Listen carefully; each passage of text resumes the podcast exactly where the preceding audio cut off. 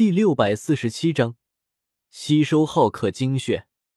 一次性被抽取一半的心头血，就算是浩克也有些吃不消。原本巨大的浩克发出一声虚弱的低吼，身体如同缩水一般快速缩小，很快又变回了布鲁斯·班纳的模样。萧协见到这一幕，也没有多说什么，身形一闪，重新回到了黄金椅上。黄金巨龙双翼一挥，带着萧协消失在了天边。人们看着萧协离开的背影，满脸的崇拜之情。对于他们来说，不管是憎恶还是绿巨人，其实都是坏人，因为这两个家伙的破坏力太大。布鲁斯可以算是好人，但是变成绿巨人之后，他可不会保持理智。挡在他面前的人，照样会被一巴掌拍死。但是当人们陷入绝望的时候，龙帝大人出现了，挥手之间就把这两个巨人给收拾了，简直不要太帅啊！神盾局的尼克弗瑞他们也很快就看到了现场传回来的视频，见到龙帝挥手之间灭杀憎恶、镇压绿巨人，简直吓掉了一地下巴。对于这个神秘的龙帝，更加的忌惮了。萧协回到自己的庄园之后。直接进到了神威空间之中。伊卡洛斯，浩克的精血什么时候能够培育出来？萧协走到伊卡洛斯身旁，对他问道：“主人，有你提供的浩克的心头血，我很容易就能将浩克精血培育出来了。不过，想要培育出足够的浩克精血，还需要主人再稍等半个小时。”伊卡洛斯对萧协恭敬的回道：“那就再等一会吧。”萧协闻言点了点头。半个小时的时间转瞬即逝，萧协在伊卡洛斯的带领下来到了一个培养池面前。主人，这里面就是浩克精血。伊卡洛斯指着眼前这装满绿色液体的培养池，对萧协说道：“知道了，你先退下吧。”萧协点了点头，脱下身上的衣物。跳进了眼前的培养池之中。是主人。伊卡洛斯微微一笑，转身离开了。有了浩克的精血，他就能够培育出一些新的战斗女仆了。萧协进入培养池之后，直接变成了死神超赛的形态。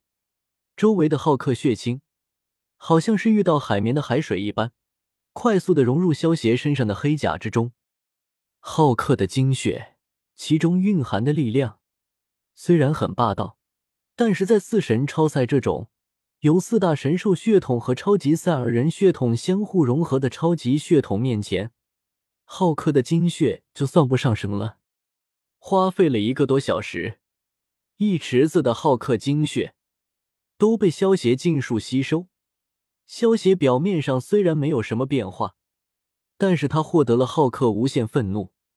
无限增强的能力，不过得到了浩克的能力，也不代表萧协可以无限的变强。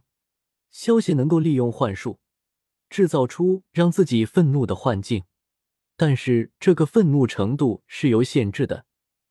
以萧协的灵魂之力，只能在一定的程度的愤怒之中保持神智清醒。如果萧协想要发挥出主神级别的实力，先不说，光是想要积攒这种程度的怒火，就是非常困难的事情。就算萧协真的发挥出了主神级别的实力，以萧协的灵魂力，恐怕在那种程度的怒火之中，根本保持不了清醒的神智。一个拥有主神实力的愤怒野兽，绝不是萧协想要看到的结果。如果实力不能够被自己掌握，萧协宁可不使用它。不过，只要萧协不让愤怒。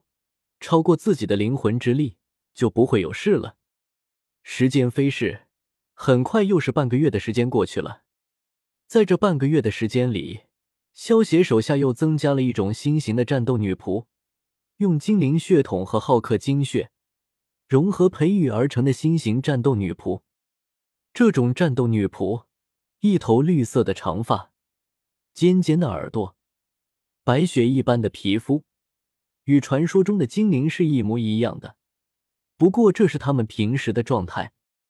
当他们进入战斗状态的时候，能够通过愤怒变成绿色的精灵。与浩克不一样，这些精灵女仆就算变身之后也不会变大，还是保持着原本的身材，只是皮肤会变成绿色的。这些战斗女仆的战斗力，普通状态是中位神巅峰，但是如果进入愤怒状态，就会实力大增，能够和一般的上位神强者一战。不过伊卡洛斯刻意削弱了一部分浩克精血的效果。否则，理论上，只要足够的愤怒，这些战斗女仆的战斗力也能够无限增强。但是如果愤怒太过，这些战斗女仆会失去控制，变得敌我不分。根据伊卡洛斯的测试，以中位神巅峰的状态爆发出堪比一般上位神的实力，是效果最佳的阶段，能够让这些战斗女仆保持神智的时候。又能够发挥出最强的实力，培育出了这种精灵形态的战斗女仆后，伊卡洛斯接下来会准备把浩克的精血也融入到之前培育出来的战斗女仆们身上，也算是让战斗女仆的实力大增。除了这些以外，伊卡洛斯还在研究极木兽的血脉，不过目前还没有完全解析出来。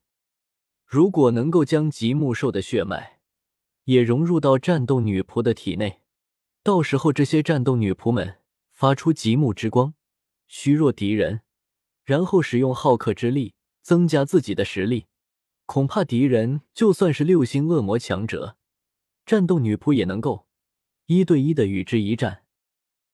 当萧协在努力修炼的时候，这个世界又开始不平静了。首先是神盾局的人，在一处冰川之中。发现了沉睡着的美国队长，还有他手中的宇宙魔方。